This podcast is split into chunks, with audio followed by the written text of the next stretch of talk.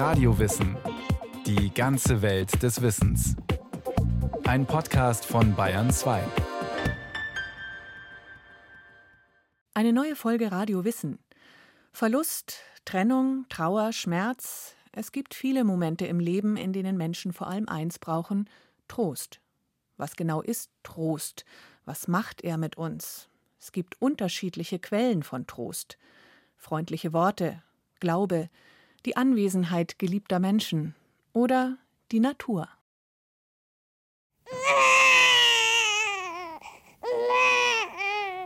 Neun Monate sanftes Schaukeln. Wir treiben, träumen, schweben. Bis uns die Geburt aus dem Paradies vertreibt. Unter Schmerzen herausgepresst, stürzen wir in die Vereinzelung, erfahren Schrecken, Aufruhr, Angst. Die erste Trennung, der Urverlust. Und dann das größte aller Wunder. Arme, die uns umfangen, der vertraute Herzschlag, die vertraute Stimme. Das Chaos der Emotionen flaut ab. Etwas Süßes, Sämiges füllt den Mund. Wahrgenommen, geborgen, gestillt.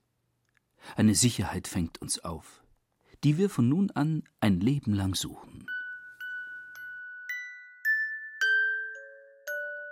Kindertrost. Da ist jemand. Jemand mit einem heißen Kakao, einem Lieblingsessen, einem Pflaster, einer Liebkosung. Jemand, der zuhört, sich kümmert, uns schützt vor den Ungeheuern unserer Träume und dem schlimmsten aller Monster, der Furcht vor dem Alleinsein und der Dunkelheit. Und später? Die Dinge werden komplizierter, die Niederlagen bitterer, die Bilanzen endgültiger. Was bleibt, ist das Bedürfnis nach Trost, nach Nähe, Berührung, Beistand. Ohne Trost sind wir nicht lebensfähig, sagt Eckhard Frick. Facharzt für psychosomatische Medizin und Professor für anthropologische Psychologie an der Hochschule für Philosophie in München. Wir brauchen Trost, wenn wir verletzt werden, wenn wir etwas verlieren, wenn wir um einen Menschen trauern, der gestorben ist. Aber es ist nicht nur Trauer über Tote, sondern es ist auch Trauer über sonstige Verluste. Kann auch trauern über einen wichtigen Gegenstand, den ich verloren habe. Oder ein Auto, das mir durch einen Unfall beschädigt werden kann. Auch materielle Verluste können Trauer auslösen und ein Bedürfnis getröstet zu werden getröstet werden. Wie gut das tut. Doch was ist das eigentlich? Was Menschen hilft, mit Misserfolgen, Ängsten, Enttäuschungen, mit all den kleinen Wehwehchen und großen Schlägen des Lebens fertig zu werden? Erst einmal reine Biologie. Ein genetisch angelegter Mechanismus, der die aufgewühlten Gefühle beruhigt, wenn Stresshormone wie Adrenalin und Cortisol den Körper fluten. Das archaische Notfallprogramm springt an, sobald Gefahr droht. Der Puls jagt, das Herz rast, wir sind hellwach und schlagartig angriffs- oder fluchtbereit. Da der Alarmbetrieb den Organismus extrem beansprucht, ist er nur für den kurzfristigen Einsatz ausgelegt und wird nach überstandener Gefahr durch hormonelle Gegenspieler heruntergefahren. Ein zentraler Hebel dieser Regulationsroutine ist das Hormon Oxytocin.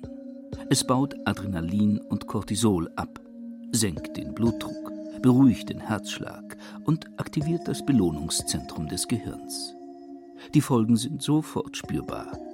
Entspannung setzt ein. Wohlbehagen strömt. Berührungen, aber auch Blicke und Tonlagen regen die Bildung stressdämpfender Wirkstoffe an. Ihre Ausschüttung lindert Angst und Trauer, stärkt Zuversicht und Selbstvertrauen. Je intensiver die durch Körperkontakt, Nähe und Zuwendung aktivierten Trosthormone wirken, desto schneller ist der Organismus fähig, sich selbst zu beruhigen. Auch Tiere und vor allem solche, die in komplexen Sozialverbänden leben, trösten einander. Das Repertoire animalischer Beschwichtigungen mutet sehr menschlich an. Umarmungen, Küsse, Streichleeinheiten, Haut- und Fellpflege, Ablenkung, Schnabelreiben, Füttern, gern auch eine Runde Sex. Cortisol runter, Stress weg, Problem gelöst. Doch ist das alles? Ist Trost wirklich nicht mehr als eine neurobiologische Routine, die sicherstellt, dass wir uns in Stresssituationen hormonell wieder einkriegen? Materialistisch betrachtet vielleicht. Menschsein ist jedoch mehr als feuernde Neuronen und blubbernde Hormone. Menschen sind Natur und übersteigen sie zugleich. Daher wurzelt das Phänomen des Trostes tief im Geheimnis und Zwiespalt unserer Existenz. Die Erfahrung des rätselhaften geistigen und spirituellen Überschusses, der uns vom nur Natursein abspaltet, die Brüchigkeit unseres Selbstempfindens und vor allem die Ungeheuerlichkeit des Todes, die unerbittliche Endlichkeit des Daseins, all das schreit aus dem Grund unseres Seins nach Trost, nach etwas, das uns auffängt, wenn wir ins Bodenlose stürzen. Daher ist die Geschichte der Mythen, der Weisheits- und Gotteslehren aller Zeiten und Völker stets auch eine Geschichte unseres Suchens nach Trost. Die Philosophie der Antike findet das Heilmittel für die menschliche Misere in Erkenntnis und Einsicht. Nicht Mitleid tröstet, sondern die Überwindung schmerzlicher Gefühle, unmäßiger Trauer, inneren Aufruhrs und unbegründeter Ängste. Ataraxia, dauerhafte Seelenruhe, schenkt allein die Philosophie, indem sie das Chaos der Empfindungen ordnet und dem Tod jede Wirklichkeit abspricht. Der Tod hat keine Bedeutung für uns, denn solange wir da sind, ist der Tod nicht da. Wenn aber der Tod da ist, dann sind wir nicht da. Lehrt Epikur im 4. Jahrhundert vor Christus.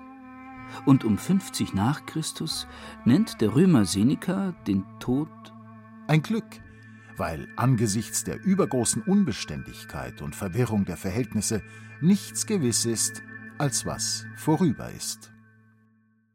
Etwa zur selben Zeit verdichtet der Zeltmacher Paulus die Erzählung von der Kreuzigung und Auferstehung des jüdischen Wanderpredigers Jeschua zu einem völlig anderen, radikal neuen Trostversprechen. Mit dem Kreuzestod seines eigenen Sohnes, so lehrt Paulus, hat Gott die Menschen von der Ursünde freigekauft und ihnen in der Auferstehung Christi ein Zeichen der Hoffnung geschenkt. Für alle, die sich zu Christus bekennen, ist der Tod kein bitteres Ende, sondern ein Übergang, ein Tor zu ewiger Glückseligkeit. Dieses Tor, das Christus bereits durchschritten hat, ist für seine Jünger noch verschlossen. Sie können nur hoffen und glauben, können nur an der Gewissheit ihrer Erlösung festhalten. Dabei kommt ihnen der Geist Gottes zu Hilfe, den der Entrückte als Beistand und Tröster schickt. Diesen Trost empfängt die Gemeinde zweifach. Zum einen als Verheißung der Auferstehung der Toten und des Lebens der kommenden Welt. Zum anderen als Gegenwart und Gabe des Heiligen Geistes, der Zuversicht, Mut und Glaubensstärke in Zeiten der Anfechtungen stiftet. Die Quelle allen Trostes ist einzig und allein Christus, die vom Geist Gottes gestärkte Gemeinde hat lediglich den Auftrag, ihren Mitgliedern diese Kraft zu vermitteln. Christsein bedeutet daher, einer Trostgemeinschaft anzugehören, die sich gegenseitig ermutigt, unterstützt und im Glauben festigt. Weil jedoch das Leid allgegenwärtig und konkret, der Trost jedoch fern und nicht immer hinreichend spürbar ist, sieht sich der Kirchenlehrer Hieronymus ums Jahr 400 genötigt, den unmäßig Trauernden mit einer sanften Mahnung aufzuhelfen. Beim Gedanken an den unausweichlichen Tod mit seiner harten Grausamkeit richtet uns das tröstliche Wissen auf, dass wir jene bald wiedersehen werden, deren Hinscheiden wir betrauern. Gut hundert Jahre später sitzt in Padua ein Mann im Kerker und wartet auf seine Hinrichtung. Die Anklage lautet auf Hochverrat. Doch Anicius Boetius hat nichts verbrochen. Der Gelehrte ist das Opfer einer Staatsintrige. In seiner Not und Verbitterung sucht Boetius Zuflucht bei der Philosophie. Klagend und hadernd verwirft er den Irrweg des Strebens nach Reichtum, Ehre und Macht. Wer sein Glück auf irdische Güter gründet, unterwirft sich den Launen des blinden Geschicks und baut sein Haus auf Sand. Denn wo Fortuna waltet und das Böse freie Hand hat, kann es weder Sicherheit noch Dauer geben. Wahren Frieden, Beständigkeit und immerwährende Tröstung findet die Seele allein bei Gott.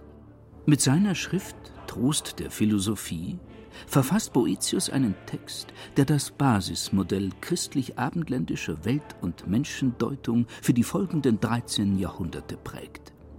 Es ist ein Kosmos der klaren Grenzen. Das Diesseits ist ein Jammertal, der Mensch ein Sünder auf Bewährungsstrafe. Das Jenseits hingegen das Reich wahren Trostes, eines Gnadenschatzes, den die Kirchen exklusiv und alleinzeichnungsberechtigt verwalten. Dass der Mensch dem Menschen ein ebenbürtiger, wirklicher Tröster sein kann, findet in dieser Vorstellung keinen Platz.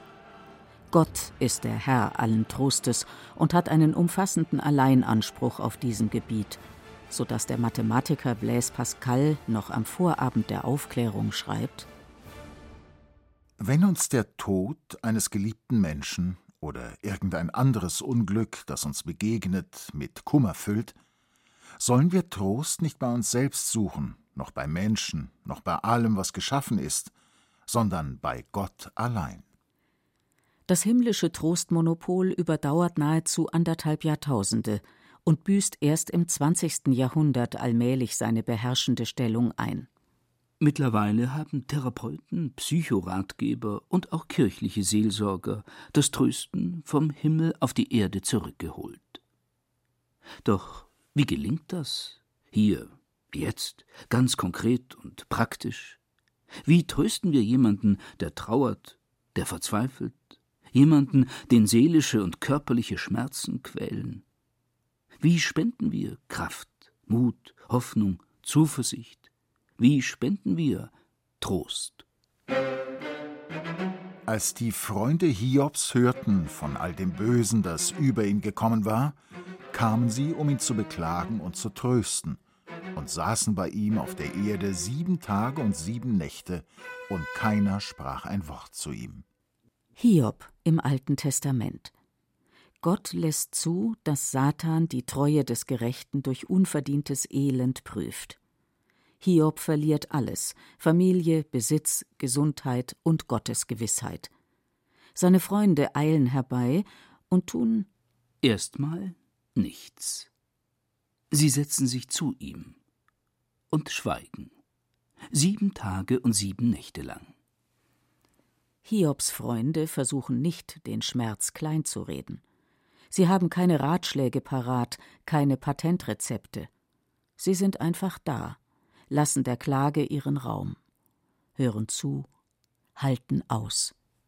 Dem würden noch heute alle Praktiker und Theoretiker des Trostes zustimmen.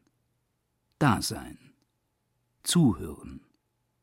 Wer trösten will, muss den Schmerz des Trostlosen aushalten, darf sich nicht in die verbale Entsorgung, ins Phrasendreschen flüchten. Du solltest dir professionelle Hilfe suchen. Das wird schon wieder. Da muss jeder mal durch. Das ist mir auch schon passiert. Wenn uns akutes Leid die Seele abdrückt, brauchen wir keine Vertröstung, kein leeres Geschwätz, das sich feig von unserem Kummer wegdrückt. Wir brauchen jemanden, der den Blick in den Abgrund der Trauer erträgt, der mit uns am Rand der Verzweiflung aushält, sich dem Sog der Sinnlosigkeit aussetzt. Wir brauchen jemanden, der sich unserer Not öffnet, statt sie zu bagatellisieren oder als billigen Anlass für eigene Klagen auszunutzen. Was wir statt hohler Phrasen wirklich benötigen, weiß der Seelsorger und Psychoanalytiker Eckhard Frick. Der falsche Trost möchte eigentlich die Not des anderen nicht hören und nicht sehen. Der falsche Trost beschwichtigt, gebraucht leere Formeln. Es wird alles wieder gut, du wirst schon sehen, du musst jetzt durchhalten, du musst auch das Positive sehen, das Leben geht weiter. Ähnliche Sprüche, die Trauernde oft zu hören bekommen. Der echte Trost ist eine Nähe, die nicht in erster Linie aus Worten besteht. Sondern die einen Raum eröffnet, und zwar einen Raum für die Trauer. Der echte Trost wird wahrgenommen als eine Nähe, in der auch der Schmerz seinen Platz hat, nicht beseitigt werden muss, nicht banalisiert wird, nicht weggeredet wird, nicht übertüncht wird. Das wäre auch völlig sinnlos in einer Phase akuter seelischer und geistiger Bestürzung. Der Tod eines Nahestehenden, anhaltende Überforderung, Sorgen und Unglücksfälle hemmen nicht nur die Aktivität jener Gehirnareale, die den Stress dämpfen sollen. Sie blockieren zudem die für rationales Denken, für Handlungsfähigkeit, Handlungsplanung und Sprachverarbeitung zuständigen Bereiche des Gehirns. Der Stress wird unkontrollierbar, das System läuft aus dem Ruder und produziert Gefühlslagen, die wir als Panik, Verzweiflung, Gedankenrasen, Aussichtslosigkeit wahrnehmen. Der Appell, den Verstand einzuschalten, verpufft wirkungslos. Das übererregte Nerven- und Hormonsystem muss sich erst beruhigen, bevor es tröstliches Zureden und Argumentieren verarbeiten kann. Ruhig werden, das Chaos der Gefühle dämpfen. Wie das geht, haben wir als Babys und Kinder gelernt. Durch Nähe, Berührung, Vertrauen. Und vor allem durch ein gegenwärtiges Du. Durch ein Gegenüber, das sich unverstellt schenkt, durch das Erlebnis unbedingter Verbundenheit. Ich kann schon versuchen, mich selber zu trösten, indem ich mir mein Lieblingsessen koche oder eine Flasche Wein entkorke. Wir wissen aber, dass diese Selbsttröstungen meistens nur Vertröstungen sind. Versuche, sich selber zu trösten, die fehlschlagen müssen, weil Trost ein Beziehungsgeschehen ist. Darum muss Trost auch erst einmal gar nichts erreichen. Er muss weder sofort die Ursache der Not beseitigen, noch etwas ungeschehen machen und schrittweise dahin bringen, in schmerzliche Tatsachen, dauerhafte Veränderungen und Abschiede einzuwilligen. Das gehört zum Trost dazu, dass nicht alles so ist wie vorher. Oft bleibt das Problem da, beispielsweise der Verlust. Aber dennoch ist eine Nähe da und das geschieht in der Bindung, also in einer besonderen menschlichen Beziehung, wo Sicherheit entstehen kann. Trost spannt einen Schutzraum auf, in dem zunächst einmal sein darf, was ist. Das Reden kommt später, wenn sich der Gefühlssturm gelegt und die Medizin Mensch ihre Wirkung entfaltet hat. Jetzt, erst jetzt können Worte und Gedanken helfen, das Geschehene zu befragen, realistisch zu gewichten und womöglich neu zu bewerten. Ein kleiner Kummer, ein Ärgernis, ein dummes Missgeschick ist schnell vergessen. Tiefe Wunden aber brauchen lange, um abzuheilen. Und sie brauchen vor allem Wahrheit. Was verloren ging, taucht nicht wieder auf. Eine falsche Entscheidung lässt sich nicht umkehren und ein Fehltritt nicht ungeschehen machen. Trost dreht keine Uhr zurück, hebt kein Naturgesetz auf. Aber er hilft, die Wirklichkeit so anzunehmen, wie sie nun einmal ist voller Risse, Widersprüche und geplatzter Träume. Wir sind auch frustrierte Wesen in gewisser Weise. Also ich darf nicht von vornherein sagen, wenn ich immer nur getröstet bin, ist alles Paletti und alles in Ordnung. Ich muss lernen, mit beiden zu leben. Deshalb ist es auch wichtig, Trostlosigkeit zu kennen und damit umgehen zu können. Das ist eine Weiterentwicklung gegenüber dem Säugling, wo wir immer versuchen wollen, dass er zufrieden ist und satt ist und nicht zornig. Aber wir dürfen dieses Ideal der frühen Bindungsbeziehung nicht auf das ganze Leben ausdehnen, sondern wir müssen dann schon hinzunehmen, es gibt da unvermeidliche Enttäuschungen und auch Situationen, wo wir untröstlich sind. Ja? Also wo wir mit einer gewissen Trostlosigkeit leben müssen. Lernen, mit der Realität umzugehen, dafür gibt es weder eine Gebrauchsanweisung noch eine Erfolgsgarantie. Und zur Wahrheit gehört auch, dass dieser Versuch misslingen kann, aus vielerlei Gründen. Weil Menschen nie gelernt haben, um Hilfe zu bitten oder Hilfe anzunehmen, weil sie Nähe nicht zulassen können oder weil etwas in ihnen so gründlich zerbrochen ist, dass nichts auf Erden oder im Himmel sie trösten könnte. Was ganz wichtig ist am Trost, wir können ihn nicht machen. Wir können natürlich was tun, aber manchmal gelingt das nicht. Da ist alles Mögliche versucht worden. Das entzieht sich teilweise dem, was wir machen können. Deshalb meine ich, dass der Trost letztlich ein Geschenk ist, etwas, was angenommen werden kann oder nicht angenommen werden kann. Der Mut, aus dem Vertrauten ins Unbekannte aufzubrechen, setzt Vertrauen und Glauben voraus. Vertrauen in die Tragfähigkeit des Lebens und Selbstvertrauen, den Glauben an die eigene Stärke, an die Kompetenz, wirksame Entscheidungen zu treffen, sich aufzurappeln, voranzutasten und ein Unglück, einen Verlust, eine Niederlage, einen Lebenswunsch hinter sich zu lassen. Glauben ist eine Fähigkeit des Menschen, selbstverständlich auch des atheistischen Menschen. Für mich ist das so, ich stelle mir da ein Geländer vor, was so in den Nebel hineingeht. Und am Anfang sehe ich das Geländer noch und kann mich festhalten mit beiden Händen. Und ich weiß, das Geländer geht aber im Nebel auch noch weiter. Und äh, vielleicht geht dann hinter der Steg weiter und ich muss das Geländer loslassen. Also es ist ein Weg und diese Fähigkeit auf dem Weg zu gehen und einen Schritt nach dem anderen zu setzen, ist eine menschliche Fähigkeit, die nicht an einen religiösen Glauben gebunden ist. Sich aufrichten, aufstehen, weitergehen, einen Schritt nach dem anderen, auch wo noch kein Weg, kein Ziel sichtbar ist. Aus dem Wunder der Tröstung wächst uns die Fähigkeit zu, das Unabwendbare anzunehmen und neu anzufangen, wo alles verloren und beendet scheint. Wo Trost wirkt, öffnen sich Möglichkeiten. Was begraben und erstarrt war, bricht auf und fließt. Die rasende Gedankenmühle kommt zur Ruhe, der Verstand kann beginnen, die Dinge zu ordnen und an ihren Platz zu rücken.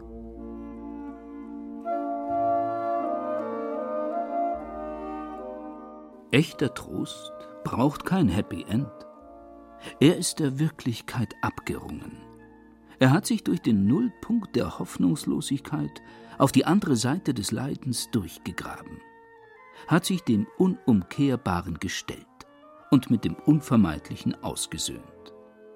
Und genau darin liegt eine verändernde Kraft, die der Soziologe Georg Simmel am Beginn der 1920er Jahre als wesentliche Wirkung des Tröstens beschreibt. Trost ist das merkwürdige Erlebnis, das zwar das Leiden bestehen lässt, aber sozusagen das Leiden am Leiden aufhebt.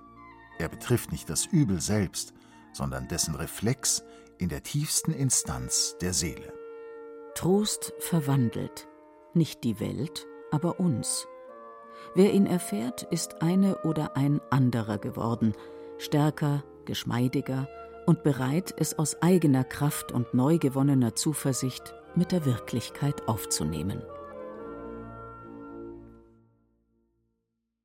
Das war Radio Wissen, ein Podcast von Bayern 2.